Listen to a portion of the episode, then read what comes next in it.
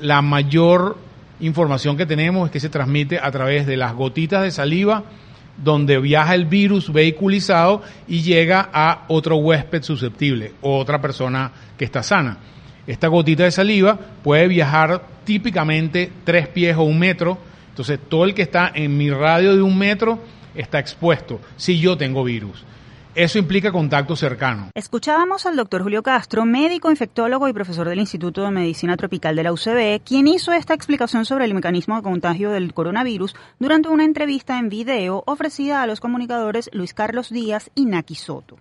El doctor Julio Castro hizo énfasis en tomar medidas preventivas como lavarse frecuentemente las manos con agua y jabón, evitar pasarse las manos por la cara, no saludar a otros con abrazos, besos o apretones de mano y cubrirse con el brazo y no con las manos, la nariz o la boca al toser o estornudar, además de permanecer en casa si se presentan síntomas de gripe y mantener a los ancianos muy bien resguardados debido a que la tasa de mortalidad del coronavirus entre personas mayores de 65 años es de 15%. Conscientes de lo importante que es este tema para la salud pública, en Universate nos mantenemos atentos y estaremos ofreciendo información académica validada sobre el coronavirus y cómo prepararse ante él ante su eventual llegada al país. Les recomendamos escuchar la entrevista al doctor Julio Castro en el canal de YouTube Naki Luis Carlos.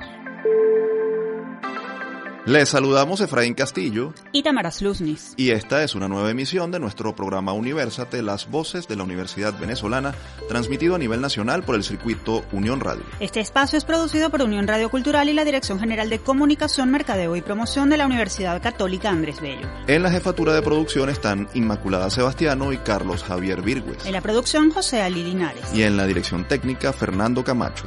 Arrancamos el programa con nuestro acostumbrado recorrido por el acontecer universitario nacional. Actualidad universitaria. El ministro de Educación Universitaria César Trompis confirmó la creación de un sistema de evaluación, supervisión, acompañamiento y acreditación universitaria CESA, el cual servirá como mecanismo para certificar la calidad de las instituciones de educación superior del país. La información la dio a conocer el ministro durante una reunión taller que sostuvo con más de 100 representantes de los secretariados, núcleos y vicerrectorados de casas de estudios públicas y privadas, autónomas y experimentales del país, en la que se presentaron los objetivos de este sistema y se invitó a los miembros de la comunidad universitaria a presentar sus contribuciones para obtener, según aseguró, un sólido sistema de acreditación para la educación universitaria. Hasta ahora se desconocen detalles del funcionamiento de este sistema y de cuándo comenzará su instauración. En Universate, por supuesto, estaremos muy pendientes de esta información. Y atentos con este aviso. El vicerrector administrativo interino de la Universidad del Zulia, Luz Clotilde Navarro, informó que el próximo 22 de marzo podría declararse la vacante absoluta del rector de esa casa de estudios, Jorge Palencia, quien renunció al cargo, lo que daría pie a la designación de su sustituto por parte del Consejo Nacional de Universidades, CNU, tal como ocurrió con el propio Navarro, y pese a que en la actualidad ocupa el puesto de rectora encargada la profesora Judith Aular. En una entrevista concedida al diario Panorama a pocas horas de tomar posesión, Clotilde Navarro detalló que el ministro de Educación Universitaria César Trompis tiene el objetivo, y citamos, de poner orden en casa. Aseguró que por ello, desde el CNU, se han venido oficializando una serie de designaciones, como por ejemplo la de la profesora Milagros Isabel Cova como vicerrectora académica interina de la Universidad Nacional Experimental de Guayana, UNEG, adelantó que en los próximos días pudieran conocerse los siguientes nombramientos, incluyendo el del secretario de la Universidad de Oriente, UDO, el rector y secretario de la Universidad Centro Occidental, Lisandro Alvarado UCLA, y el del vicerrector administrativo de la Universidad Central de Venezuela, UCB. El también profesor titular de la Escuela de Antropología de Luz reconoció la crítica situación que atraviesa la Universidad del Zulia y dijo que trataría de buscar soluciones y recursos para la institución. Por último, aclaró que tendrá un lapso de 120 días para revisar el estatus administrativo de esta casa de estudios y verificar que todos los procedimientos se hayan hecho de acuerdo con la ley. Nos vamos a Mérida, donde el pasado 2 de marzo un grupo de estudiantes de la Universidad de los Andes ULA, pertenecientes al movimiento Utopía 78, protestaron frente a la sede de la Facultad de Ciencias Jurídicas y Políticas de esa institución para exigir el retorno del beneficio del pasaje estudiantil. Los manifestantes obstaculizaron la vía principal con la quema de cauchos y la retención de seis unidades de transporte público. Además, rechazaron el nuevo arancel para las pruebas de habilidades específicas, requisito de ingreso a las carreras que ofrece la ULA. También en la ULA, el decano de la Facultad de Arquitectura y Diseño, Arquimiro Castillo, denunció una nueva arremetida vandálica en contra de las instalaciones de esta dependencia académica. Aseguró que delincuentes hurtaron equipos e insumos de una de las oficinas de la institución y causaron destrozos en las instalaciones. De acuerdo con el Observatorio de Derechos Humanos de la ULA, en lo que va de año, se han registrado nueve robos a distintas dependencias de esa universidad debido a la falta de personal de vigilancia y la inacción de los organismos de seguridad del Estado. Y el pasado 5 de marzo, varias organizaciones universitarias, incluyendo el Centro de Derechos Humanos de la UCAB, el Observatorio de Derechos Humanos de la ULA y la ONG Aula Abierta, participaron con un derecho de palabra en una de las audiencias del periodo 175 de sesiones de la Comisión Interamericana de Derechos Humanos, CIDH, que se celebraron en Puerto Príncipe, Haití. Durante la audiencia, los representantes de estas ONG presentaron ante los miembros de la CIDH evidencias sobre las afectaciones al derecho a la educación, libertad académica y la autonomía universitaria en Venezuela. Además, presentaron una propuesta de ley orgánica de derechos, deberes y garantías de la educación universitaria con el fin de reforzar el marco legal que garantice la autonomía universitaria. Para ampliarnos este tema, vamos a conversar vía telefónica con David Gómez, director de la ONG Aula Abierta, organización dedicada a la defensa de los derechos universitarios. Profesor Gómez, nuevamente, bienvenido a University. Muchas gracias, un placer. Profesor, eh, coméntenos, háblenos de esta, de esta propuesta de ley que ustedes presentaron ante la Comisión Interamericana de Derechos Humanos y bueno, de esa eh, denuncia de la situación de la, de la Universidad Venezolana. Sí, efectivamente, acabamos de denunciar la semana pasada frente al periodo de sesiones de la Comisión Interamericana de Derechos Humanos en una audiencia sobre educación y autonomía universitaria, las distintas problemáticas que efectivamente padece la Universidad Venezolana y los universitarios. Vivimos una política de Estado fundamentalmente en donde se ha atacado, se ha restringido la libertad académica y la autonomía universitaria. Y en este contexto, presentamos efectivamente una propuesta de ley eh, de derechos y garantías en materia universitaria que tenía como objeto la propuesta que fuera entregada efectivamente al representante del Estado eh, asistente a las eh, audiencias que se realizaron en Haití el día 5 de marzo. Básicamente la propuesta de ley de derechos y garantías en materia universitaria pretende eh, primero concebir a la universidad como lo que la Constitución efectivamente consagra en su 109 eh, como ente constitucional y de alguna manera eh, medularmente regular los derechos vinculados a la actividad universitaria, así la libertad académica, el derecho pues medular, pero hay otros derechos vinculados, libertad de asociación, libertad de expresión, entre otros, y obviamente el principio de autonomía universitaria que busca garantizar la libertad académica eh, de las universidades, efectivamente. Profesor, exactamente cuál fue la denuncia sobre la autonomía universitaria o sobre el estatus de la autonomía universitaria en Venezuela que ustedes hicieron en, las jornadas que acaban de, que, acaban de pasar. Sí, la autonomía universitaria en Venezuela ha sido eh, transgredida, violada, amenazada además eh, en los últimos años en el país, insisto, es parte de una política de Estado que empieza inclusive desde la década de los 2000. Eh, nosotros hemos contabilizado en aula abierta desde el 2010 hasta la fecha más de 50 sentencias del Poder Judicial contra la autonomía universitaria. Probablemente la que las personas pues más recuerdan ha sido la sentencia 0324 de agosto del año pasado, proveniente de la Sala Constitucional del Tribunal Supremo de Justicia, que declara eh, la urgencia, después de casi 10 años de un recurso, eh, en otorgar una eh, medida cautelar llamando a elecciones de forma inconstitucional, de forma contraria a lo que establece el 109 de la Constitución, a la UCB y al resto de universidades. Sentencia, por cierto, que hoy Michelle Bachelet, en su discurso presentado sobre la situación de Venezuela, desde el Alto Comisionado de Naciones Unidas para los Derechos Humanos, eh, consideró pues como positivo que fuera efectivamente eh, eh, pues, suspendida esa medida cautelar de la 03 24. Pero Bachelet también, por cierto, manifiesta sus preocupaciones en relación a eh, persecución, amenazas contra autoridades universitarias. Ese es otro ejemplo, el caso del nombramiento del vicerrector administrativo por, parte del CNU eh, en la Universidad del Zulia y la imposición de este, inclusive a través del Poder Judicial, siguiendo procedimientos inclusive eh, con notificaciones desde la Fiscalía contra las autoridades del Consejo Universitario, decanos y otras autoridades que de alguna manera proclamando la autonomía universitaria pretendían desconocer esa imposición por parte del CNU y del ministerio respectivo el nombramiento de una autoridad eh, rectoral universitaria cuando el consejo universitario de cada universidad el propio que tiene esa o que debe tener esas competencias.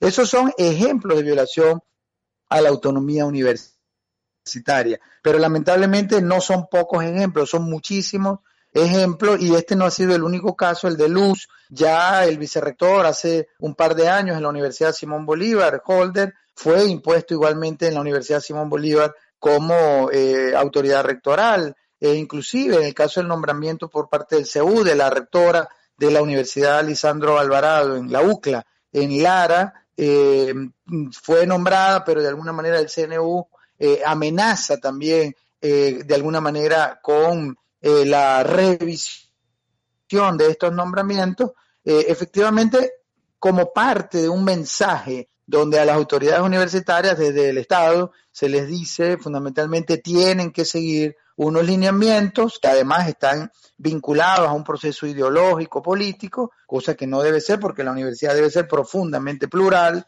en la construcción de la democracia, o si no, pues efectivamente amenazan las autoridades desde el ministerio, desde el CNU, desde las gobernaciones, desde inclusive el poder militar o el aparato de justicia. Profesor, se nos agota el tiempo. ¿Qué receptividad tuvieron de los integrantes de la Comisión Interamericana de Derechos Humanos sobre las denuncias y las propuestas que llevaron respecto a esta ley? La Interamericana eh, ha manifestado su profundo interés en la materia de los universitarios, de los derechos humanos vinculados a las universidades, eh, vio con muy buenos ojos la pertinencia de un proyecto de ley donde se garantice la libertad académica y los derechos humanos vinculados al tema universitario. De hecho, se ha comprometido a estandarizar, interamericanizar fundamentalmente estándares internacionales en la materia para regular más la temática, dada la importancia de la universidad para las democracias. Le agradecemos muchísimo por haber atendido nuestra invitación. Este es y seguirá siendo un espacio para las universidades. Muchísimas gracias a ustedes por la invitación. Escuchaban al profesor David Gómez, director de la ONG Aula Abierta. Momento de hacer nuestra primera pausa. Al regreso estaremos con el profesor Juan Fernando Marrero, director del Instituto de Economía Agrícola y Ciencias Sociales de la Universidad Central de Venezuela, UCB. Con él conversaremos sobre los resultados de un reciente informe sobre la situación agroalimentaria de Venezuela. Ya venimos, somos Universate, las voces de la Universidad Venezolana.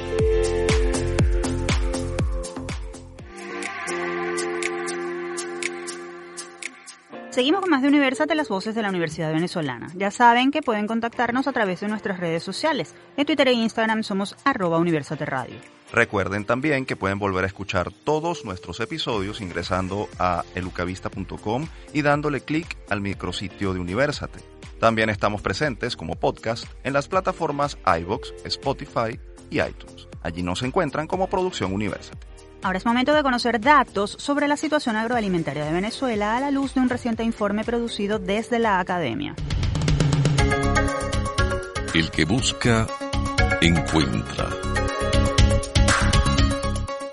El pasado jueves 5 de marzo se llevó a cabo el foro Seguimiento de la situación agroalimentaria venezolana que tuvo lugar en el auditorio del Instituto de Economía Agrícola y Ciencias Sociales de la Facultad de Agronomía de la UCB en el campus Maracay. El evento estuvo a cargo de la Red Agroalimentaria de Venezuela, RAV, a la que pertenecen varias organizaciones gremiales, académicas y productivas, y en él se presentaron destacados ponentes, entre ellos Juan Luis Hernández, sociólogo y coordinador de la Red Agroalimentaria de Venezuela, Germán Briceño, ingeniero agrónomo y director del Instituto de Políticas Públicas de Fede Agro, y Rodrigo Agudo, ingeniero químico y director del Instituto Venezolano de la Leche y la Carne de Fedenaga. Durante el foro, los ponentes aportaron información estadística y estimaciones de producción y consumo de la mayor parte de los rubros agrícolas y pecuarios del país, así como datos de importaciones agroalimentarias. Además, se presentó el más reciente informe trimestral de la RAP correspondiente a la situación agroalimentaria de Venezuela de octubre a diciembre de 2019. Según este reporte, en Venezuela se ha registrado desde 2015 una dramática caída de la producción, de las importaciones y del consumo de alimentos. Por ejemplo, escuchen esto, actualmente la producción agropecuaria de rubros básicos es solo un tercio de la de 2008. Las importaciones han caído 64% versus 2013 y como consecuencia el porcentaje de adecuación calórica y proteica de la dieta promedio del venezolano apenas cubre 40% de los requerimientos y 80% de la población sufre de inseguridad alimentaria. Ahora, ¿qué otros datos específicos ofrece este informe? ¿Cuál es la situación de disponibilidad agroalimentaria del país en la actualidad?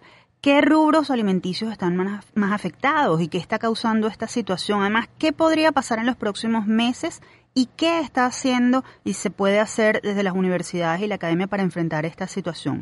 Como ven, sobran las interrogantes en torno a este tema. Y para responder estas y otras incógnitas, nos acompaña vía telefónica el profesor Juan Fernando Marrero. Él es director del Instituto de Economía Agrícola y Ciencias Sociales de la Universidad Central de Venezuela, UCB. Bienvenido. Muchísimas gracias. Gracias por la invitación. Profesor, eh, ha, escuchado esta, este abreboca que hemos dado del informe. ¿Qué nos puede decir sobre la situación agroalimentaria del país y qué datos específicos adicionales puede aportarnos? ¿Cuánto se está importando? ¿Cuánto se está produciendo? La situación es, es realmente dramática. El preámbulo que ustedes pues presentaron es realmente una breboca no muy agradable de lo que es la situación agroalimentaria de nuestro país. Datos adicionales que se presentaron el día del foro, el, 5 de marzo, aquí en la Facultad de Agronomía de la Universidad Central de Venezuela, en el auditorium del Instituto de Economía Agrícola. Por ejemplo, la caída del sector agroindustrial, es decir, el sector que manufactura la materia prima agrícola o importada para producir alimentos, es del orden del 60-70%. Eso significa que eh, todos los elementos pareciera que contribuyen a, conformar una especie de tormenta perfecta de escasez y de disminución en la, en la oferta interna de alimentos que se agrava con la disminución sostenida desde hace ya varios años, particularmente desde el 2012 a la fecha, de las importaciones. Las importaciones eh, agrícolas de materia eh, prima y también de productos elaborados ha caído sustancialmente y eso hace que la disponibilidad de alimentos sea prácticamente, se ha disminuido a mínimos históricos en lo que, en lo que va prácticamente de en el último lustro, en último, particularmente en los últimos 5, 6, 8 años. Profesor, eh, entendemos que esta situación de disminución de la disponibilidad agroalimentaria es general, pero ¿cuáles son los rubros más afectados? ¿Se manejan algunas cifras? Sí, hay, hay, hay rubros, eh, la presentación arrojó grupos, los grupos de rubros, digamos, más importantes que conforman, por decirlo de alguna manera, la dieta básica del venezolano. En el área, por ejemplo, de las leguminosas están los granos como las caraotas y los frijoles, en el grano, en el, eh, perdón, en, los rubros de los cereales está, por ejemplo, el, maíz y el arroz, que son dos rubros importantes que han visto disminuida su, eh, su producción en, en, los últimos años de, manera dramática. Y otro dato importante, el sorgo, que es uno de los cereales que se sembraba en el país, prácticamente ha desaparecido. El sorgo era una de las materias primas fundamentales para elaborar los alimentos concentrados para, para los animales, ¿no? Y eso prácticamente ha desaparecido la producción de sorgo. El maíz ronda la caída por el orden del 80%. Eh, según las asociaciones de productores, posiblemente este año 2020 no se alcance ni siquiera el 20% de lo que sería el histórico promedio de siembra. Posiblemente eso signifique que se puedan llegar en el mejor de los casos a unas 200.000, 300.000 hectáreas. En el caso del arroz, que es un cereal de, condiciones agroecológicas tropicales. Nuestro país tiene buenas condiciones, existen productores, existen zonas productivas. Se ha visto muy afectado también por la falta de insumo, la inseguridad personal en el campo, la inseguridad jurídica. Es un rubro en el cual llegamos a, en, algún momento a exportar, inclusive, o por lo menos a tener excedentes que nos sirvieron para exportar. La caída es muy dramática también en el caso del arroz. Eh, el caso de, rubros históricos, por ejemplo, como el café. Venezuela eh, exportó toda la vida café, inclusive en tiempos modernos eh, nos autoabastecíamos en café. Ahora somos un país que importa café de países, por ejemplo, pequeños como Nicaragua, Costa Rica, de Colombia también. Es eh, demuestra la situación dramática del campo venezolano porque es un rubro, el café, que ha sobrevivido, bueno, una cantidad, infinidades de, situaciones políticas eh, que se han presentado en el país, la guerra federal, la guerra de independencia, una cantidad de, conflictos internos, pero parece no haber sobrevivido a, los, a las políticas públicas, digamos, de la revolución bolivariana. Profesor, ¿qué implica esta dramática caída de la producción e importación agroalimentaria para la alimentación de una población de 30 millones de habitantes? Ustedes ya han señalado, o en ese informe se ha señalado que 80% de la población tiene inseguridad alimentaria. La ONU recientemente, a través de su programa de, eh, de alimentos, señalaba que esta cifra rondaba 3 de cada 10 personas en esa situación. ¿Estamos en emergencia alimentaria debido a esto? ¿Qué, qué han podido ustedes verificar a través de ese informe? La, emergencia alimentaria sin duda existe, eso las consecuencias las estamos viendo eh, eh, a nivel sobre todo de los sectores mm, más, más vulnerables, eh, los niños, los adultos mayores. tan es así que los últimos tres o cuatro informes de la, del panorama de la seguridad alimentaria regional de América Latina y el Caribe, que publica la FAO, que en los últimos años ha sido un trabajo institucional entre la FAO, que es la Organización de Naciones Unidas para la Alimentación y la Agricultura, pero conjuntamente con la OMS, la Organización Mundial de la Salud, la Organización Panamericana de la Salud, UNICEF, que es la Organización de Naciones Unidas para la Niñez y la Adolescencia, presentan eh, cifras dramáticas para el caso venezolano. Incluso llegan a, decir en el informe que la crisis migratoria de desplazamiento incluso forzado que se ve de los venezolanos hacia los países vecinos tiene su origen en la crisis de inseguridad alimentaria. Eso lo decía el informe del año 2018 de la FAO. Profesor Marrero, hablemos de causas. ¿Por qué se presenta una disminución de la, de la producción y de la importación agroalimentaria? ¿Cuáles son los motivos que ustedes han identificado? La producción de algunos rubros se incrementó más o menos sostenido. Hubo unos incrementos importantes hasta el 2008, producto de una serie de, digamos, de programas gubernamentales y de créditos que eh, tenían un origen también en, en, el, en el incremento de los precios petroleros de esa época. Pero a partir del 2008, 2009, 2010, comienza una caída dramática en la oferta interna y en las importaciones, debido a una serie de causas que no lograron eh, de alguna manera eh, frenar, eh, eh, digamos, lo que, lo, lo, que era la, el incremento de producción, sino que todo lo contrario, aceleraron esa caída. Por ejemplo, las expropiaciones indiscriminadas de tierra, sin una verdadera causa de utilidad pública, como dice la Constitución. Esa ha afectado muchísimo, digamos, la inversión, las inversiones agrícolas y la confianza de los productores en, en la agricultura, ¿no? Los controles de precio, el control de la cadena de comercialización. El, Estado ha tenido una política bastante equivocada en estos tiempos de querer controlar toda la cadena de suministro y comercialización y mercadeo de productos agrícolas y en cierta forma lo, logró al punto de, ir desplazando a los sectores privados, a los comerciantes privados, a las agroindustrias privadas y obtener aproximadamente el Estado el control de casi el 50% de la cadena de producción a través de una serie de programas que en un principio tuvieron cierto, digamos, éxito, pero que no fueron sostenibles en el tiempo. Profesor, se nos agota el tiempo y quisiéramos no dejar la oportunidad de preguntarle qué podría pasar en los próximos meses, en el próximo trimestre o los próximos meses de este año, si no se enfrenta a esta situación y dónde pueden verse los resultados del informe. Bueno, los resultados del informe están, para, para ir por contestarla por la última parte, están en la, en la página web de la Red Agroalimentaria de Venezuela en un link especial digamos, particular que, contiene no solamente las cifras y las estimaciones, sino un análisis de las causas y de todo el contexto, que es redagroalimentaria de y particularmente el informe sobre la situación agroalimentaria y su boletín del, último trimestre del año 2019 en redagroalimentaria.website. ¿Qué puede pasar en los próximos tiempos, en los próximos meses? Bueno, aunado a una, a una severa crisis de carácter climático, porque este año el verano ha sido muy fuerte, si no se toman los correctivos, y tienen que ser correctivos muy importantes y deben ser consensuados con los sectores productivos, que son los que conocen, y con las universidades, que son los que tienen el conocimiento y la tecnología para tratar de echar adelante el aparato productivo, la situación va a empeorar.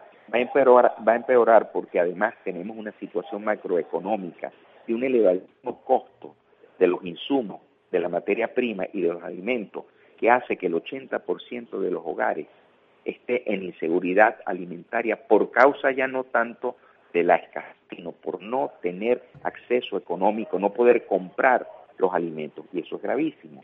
Eso lo vamos a ver y ya se está viendo en cifras de desnutrición en niños e inclusive en adolescentes. Profesor Marrero, lamentablemente se nos acabó el tiempo, pero le agradecemos muchísimo por habernos concedido unos minutos de su, de su disponibilidad y darnos información valiosa sobre un tema prioritario como el de la disponibilidad agroalimentaria en Venezuela. Cómo no, muchísimas gracias a ustedes por la invitación. Ustedes escuchaban al profesor Juan Fernando Marrero, director del Instituto de Economía Agrícola y Ciencias Sociales de la Universidad Central de Venezuela, UCB. Ya saben que si quieren consultar los resultados del informe trimestral de la Red Agroalimentaria de Venezuela correspondiente a la situación agroalimentaria de Venezuela de octubre a diciembre, pueden ingresar a redagroalimentaria.org. En nuestra cuenta de Twitter e Instagram, arroba Radio, también colgaremos el enlace para que puedan descargar el documento. Ahora es momento de hacer nuestra segunda pausa. Al regreso nos acompañará en el estudio la profesora Magali Vázquez, doctora en Derecho y secretaria de la UCAP, con quien conversaremos sobre el estatus actual del derecho penal en Venezuela a propósito de las decimoquintas jornadas de derecho procesal penal que se llevarán a cabo en esa casa de estudios los días 26 y 27 de marzo. No se aparten, ya venimos. Seguimos con más de Universate. Recuerden que estamos al aire a través de la señal de Unión Radio y el canal 980 de DirecTV. Importante recordarles que si desean promover alguna investigación o evento universitario, pueden hacerlo a través de nuestro correo produccionuniversate.com. En este segmento conoceremos cuál es la realidad del derecho penal en Venezuela a partir de unas jornadas formativas que se van a realizar en la UCAP en los próximos días. ¿Quieren saber más? Entonces quédense a escuchar nuestra próxima sección desde el campus. Los días 26 y 27 de marzo, la Facultad de Derecho de la Universidad Católica Andrés Bello llevará a cabo las decimoquintas jornadas de Derecho Procesal Penal, actividad de actualización profesional para estudiantes y abogados, en la cual 12 destacados juristas venezolanos ofrecerán su visión sobre la aplicación de la justicia en Venezuela. La agenda de temas a discutir incluye tópicos como vinculación del juez al pedido absoluto del fiscal en juicio, Código Orgánico Procesal Penal en Venezuela, sentencias que cambiaron el proceso penal venezolano, inmunidad parlamentaria, límites a la actuación fiscal y judicial, entre otros. En el encuentro participarán expertos de la talla de Alberto Arteaga Sánchez, Tamara Bechar, Daniel Badel, Franco Pupio y Magali Vázquez. Precisamente en honor a Magali Vázquez se estarán celebrando estas jornadas. Este evento, que está abierto al público, tendrá lugar en la sede de la UCAP en Montalbán y los participantes que se inscriban recibirán una certificación de asistencia. Para más detalles, los interesados pueden escribir al correo jornadasprocesalpenal.gmail.com. Y para ampliarnos información sobre este evento que permitirá conocer por qué el proceso penal venezolano está entre la realidad y los principios, nos acompaña en el estudio la profesora Magali Vázquez, abogada, especialista en ciencias penales y criminológicas y doctora en Derecho. También se ha desempeñado en varios cargos administrativos en la UCAP, ha sido directora de la Escuela de Derecho, decana de la Facultad de Derecho, directora general de posgrado y en la actualidad funge como secretaria de esa institución. Bienvenida, profesora. Bueno, gracias Efraín, Tamara, por la oportunidad para conversar sobre este evento. Eh, además me coloca en una situación así como que un tanto, si se quiere, incómoda, porque estas jornadas tradicionalmente se han venido realizando en la Facultad de Derecho, como el nombre lo indica. Esta es la decimoquinta jornada, pero en esta oportunidad, pues la organización la asumió un egresado de nuestra facultad, el abogado Javier Marcano, quien ha apoyado mucho esta actividad y es uno de los ponentes. Bueno, y él con los demás expositores, pues tuvo la iniciativa de hacer este evento, digamos que en reconocimiento mío. Por eso decía que me coloca en una situación incómoda, porque siempre la organizadora de las jornadas he sido yo. eh, esta es una actividad que se comenzó a realizar cuando yo era directora de la Escuela de Derecho y que traté de eh, eh, perfilar como un evento institucional. De hecho, eh, ya jornadas de la Católica de Procesal Penal se han convertido en un referente. Es muy difícil conseguir algún abogado en Caracas o en el interior del país que no haya asistido por lo menos a una de las jornadas, ¿no? Y algo muy importante que siempre hemos querido eh, también fomentar es que eh, quede un testimonio pues de esa jornada, que no nos conformemos únicamente con ir a un evento en el que vamos a escuchar a unos ponentes disertar sobre determinados temas, sino que quede un registro y de las jornadas precedentes pues siempre ha habido una publicación, porque además eso permite pues justamente contribuir en esa difusión del conocimiento a aquellos que no puedan este asistir al evento que, que se celebra en Caracas. Profesora, eh, a la luz del título que tiene eh, el, que tienen las jornadas de este año, que es precisamente eh, entre la realidad y los principios, ¿cuál es la realidad del derecho procesal penal en Venezuela en este momento? Sí, fíjense, las jornadas quieren darle al evento una orientación crítica, ¿no? Porque, bueno, es muy común decir en el área de derecho, y eso pasa en cualquier rama del derecho, que hay una distorsión muy marcada entre lo que establece la ley y lo que vemos en la práctica. En el caso del derecho procesal penal, esto es particularmente delicado, porque lo que está en juego es nada más y nada menos que la libertad de la persona, ¿no?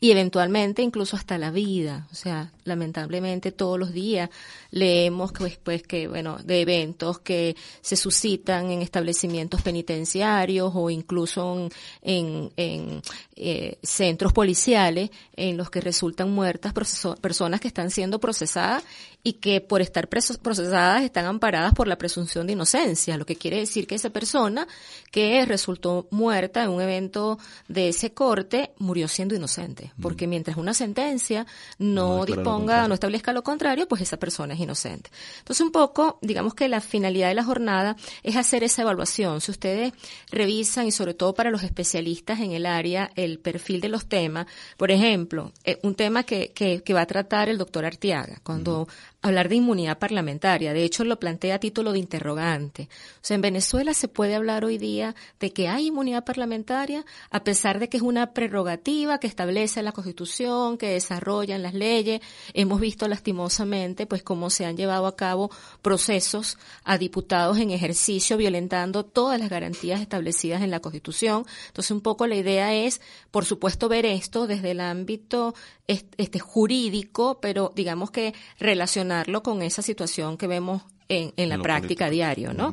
Y así con este la, la generalidad de los temas, este eh, límites a la actuación fiscal y judicial. O sea, están nuestros fiscales del Ministerio Público y nuestros jueces cumpliendo con el rol que constitucional y legalmente tienen. O sea, la norma, como decía antes, dice una cosa. Pero bueno, en la práctica vemos actuaciones muy reñidas con esos principios que deberían guiar su actuación en el proceso. Profesora, rescatando lo que nos acaba de decir y teniendo en cuenta que juristas, organizaciones de derechos humanos y representantes de gobiernos de todo el mundo han denunciado que en Venezuela no hay Estado de Derecho, ¿Considera usted que esto es así? Además, en un momento en el que el Estado de Derecho está tan cuestionado, ¿por qué es, por qué es importante seguir formándose? Y precisamente en lo que tiene que ver con el derecho procesal penal. Sí, yo diría aquí dos cosas, ¿no? Una es que ha habido algo que a mí como profesora, como investigadora en el área, estoy preocupada por estos temas, me ha resultado bastante satisfactorio en los últimos tiempos, y es que después de haber pasado por una época en que yo veía como que mucho desánimo en la gente en relación con eh, interesarse por estos temas, temas académicos, yo diría que en los últimos meses, casi en el último año, hemos visto un cambio en ese sentido. O sea, probablemente la misma situación país ha llevado a que la gente trate de refugiarse en la academia. Entonces he visto mayor interés en asistir a eventos de este corte, ¿no? Eh, se han organizado en el interior del país diferentes actividades eh, eh, y ha habido bastante asistencia, que era algo que había mermado muchísimo, ¿no? En el caso de la UCAP, cuando nosotros instauramos estas jornadas, que comenzamos con ellas a partir del año 1997, nosotros llegábamos a completar no solamente el aula magna, sino tener un evento que se realizaba de manera simultánea en dos de los auditorios del campus de Montalbán. Es decir, que estábamos hablando a veces hasta de 1.200 y 1.300 personas.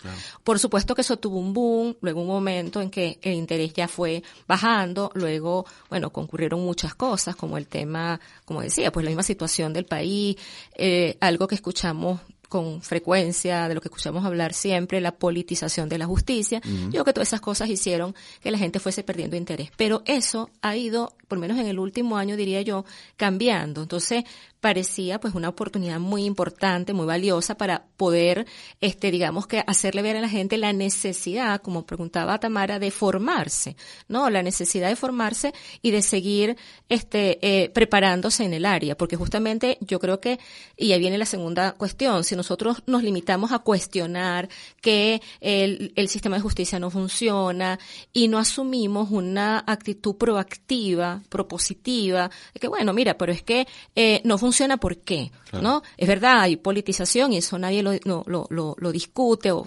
lastimosamente tenemos que aceptarlo, pero la idea es formarnos para que eso no sea así, ¿no? Entonces yo creo que estas son oportunidades de oro para este hacer ver que efectivamente, pues desde la academia todavía hay mucho que decir, hay mucho que aportar y que este hay que prepararse pues cuando haya la posibilidad de reconstruir ese estado de derecho que hoy día pues prácticamente es inexistente. Profesora, las jornadas de este año lo, lo, comentábamos al principio, le rinden homenaje a usted, a su trayectoria como penalista y abogada. ¿Qué representa eso para usted eh, como, como profesional, como mujer, como eh, profesora, como académica? Eh, Sí, de verdad que para mí esto, bueno, además fue algo eh, sorpresivo. Yo estaba trabajando un poco en la organización con, del evento con, con este abogado, como les decía, que es exalumno, fue, fue alumno mío en la, la Facultad de Derecho de UCAP.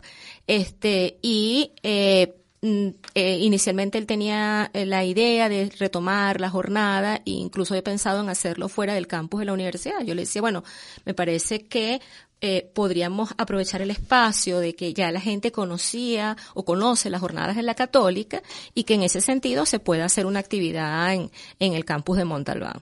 Y bueno, él combinó con la, los ponentes la mayoría de ellos o son egresados nuestros o han sido, son profesores de la universidad y pues tuvo la iniciativa de, de hacer un reconocimiento a mi persona, cosa que por supuesto agradezco muchísimo. Para mí es algo altamente satisfactorio porque esta ha sido mi área de trabajo a pesar de todas las responsabilidades que he asumido en los últimos años en la universidad, pues yo nunca me he desvinculado de la actividad docente, este, de, eh, investigativa, pues eh, eh, eh particularmente hay, digamos que una línea que yo, en la que yo he trabajado muchísimo en los últimos años, que es todo lo que tiene que ver con los procedimientos penales especiales.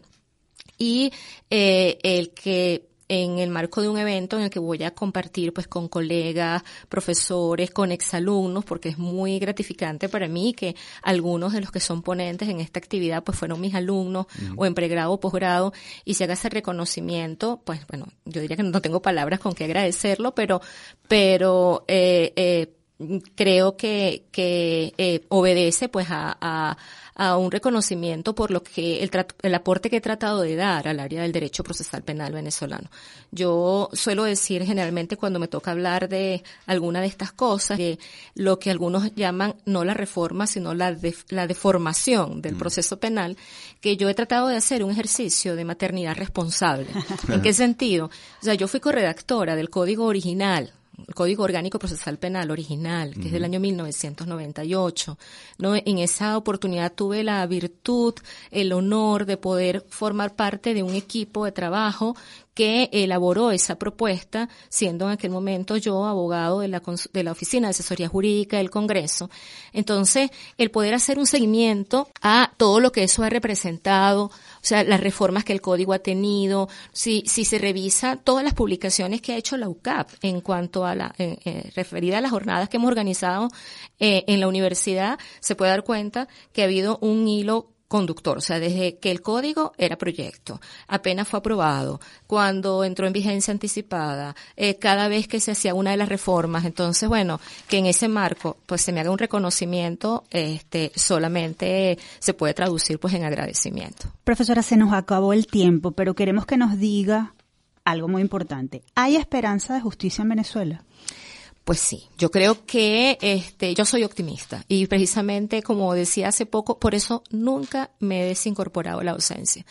Nunca he dejado de dar clases porque creo que allí está, pues justamente, es así como muy trillado decir que allí está el futuro del país, pero yo estoy convencida de que eso es así. Estoy convencida de que eso es así y creo que la participación en actividades de formación como esta, pues hacen evidente el interés. Me decía eh, Javier eh, que eh, la mayoría de las personas que ya han confirmado su asistencia para este evento además vienen del interior del país. Eso es muy meritorio. Eso es demostrativo de que la gente se quiere seguir preparando y que por lo tanto sea el futuro. Profesora, muchísimas gracias por su participación en Universate. Muchísimas gracias a ustedes. Ustedes escuchaban a la profesora Magali Vázquez, secretaria de la UCAP, doctora en Derecho y una de las ponentes de las decimoquintas jornadas de Derecho Procesal Penal de la UCAP. Ya saben que para buscar más información sobre este evento pueden escribir al correo jornadasprocesalpenal.gmail.com. Momento de hacer nuestra última pausa en Universate. Al regreso, en Generación 2020, conoceremos más sobre el trabajo de la ulandina Fabiola Bertón, artista de iluminación venezolana quien formó parte del equipo que estuvo nominado, escuchen bien, al premio Oscar por la película animada Klaus. Interesante, sin duda, gente Universate.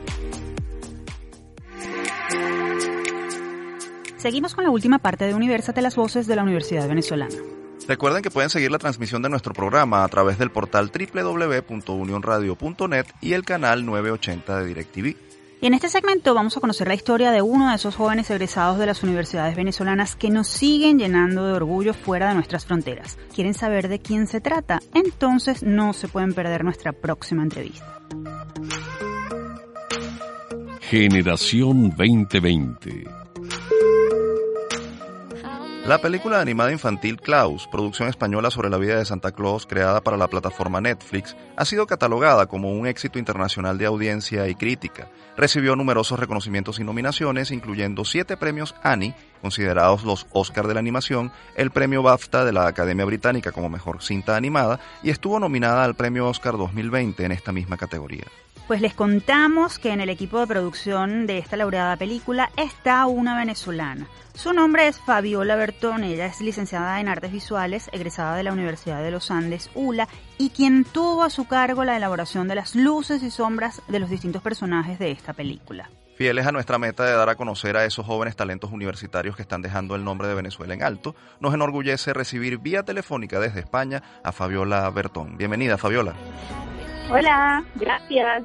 Fabiola, háblanos sobre Klaus y tu participación en ese proyecto. ¿Cómo llegaste hasta allí? Bueno, básicamente eh, me postulé como artista de iluminación, hicimos el test para entrar y bueno, fui, fui seleccionada. ¿Cuánto, eh, ¿Cuánto tiempo les, les tomó eh, realizar este trabajo? ¿Cuál fue el mayor reto de esta producción para ti en particular?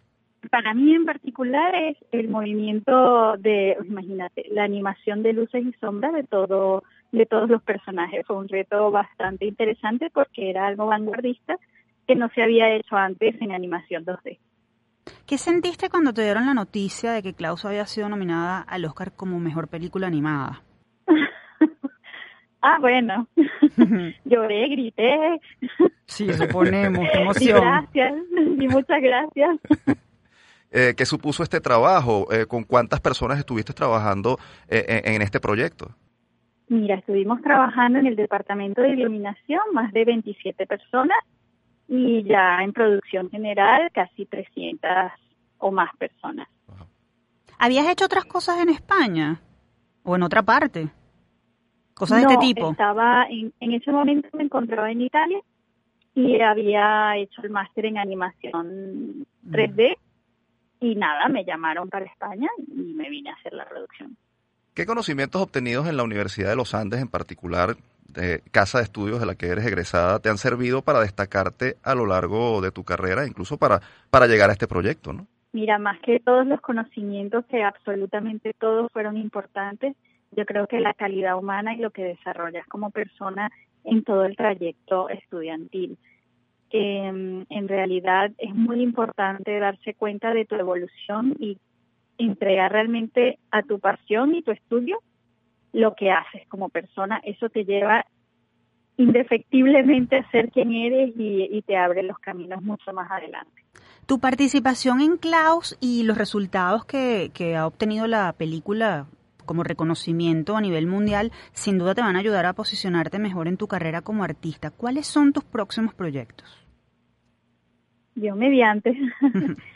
Bueno, mis próximos proyectos es seguir postulando em, dentro de mis capacidades para próximas producciones y así continuar dando un granito de arena en ese mundo que tanto nos gusta y que podemos sacarle tanto. Como sabes, este es un programa dedicado a la Universidad Venezolana. Por eso te preguntamos, ¿qué mensaje le das a otros universitarios venezolanos que como tú quieren desarrollarse dentro o fuera del país? Mira, mi mensaje tiene más que ver con la calidad de atención hacia las cosas. Eh, es importante enfocarse, básicamente es el centro de todo. Enfocarse en cada cosa que estés dispuesto a, estudiar, pero hacerlo desde el corazón, más que vamos a pasar la materia, es un hacerlo desde el corazón eh, porque es lo que te va a constituir como persona. Fabiola. que te va a proyectar. Fabiola, te agradecemos muchísimo habernos concedido tu tiempo.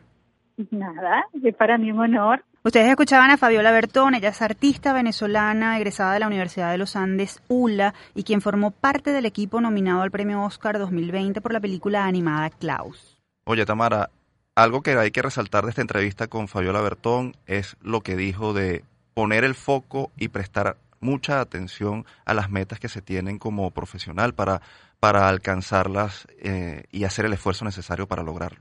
Y pareciera que es evidente que hay mucha gente, muchos venezolanos, que dentro y fuera del país están poniendo ese empeño y esa dedicación en sus proyectos, porque no es difícil encontrar gente que está triunfando. Y eso por supuesto que nos, nos llena de mucho orgullo y de mucha emoción. Y después de esta entrevista llegó el momento de despedirnos por esta semana. Antes compartimos con ustedes nuestra acostumbrada frase, esta vez de un poeta y profesor universitario venezolano, a propósito de que el 21 de marzo se celebra el Día Mundial de la Poesía. La poesía fue creada para compartirla, para servir a otros, para pactar con los demás seres sensibles. De allí que el poeta deviniera en servidor público, aunque sea el más retraído o reservado de los seres, a menos que solo escriba soliloquios. La reflexión pertenece al escritor y profesor neoespartano Gustavo Pereira, quien el pasado 7 de marzo cumplió 80 años y es considerado uno de los poetas venezolanos más importantes de su generación.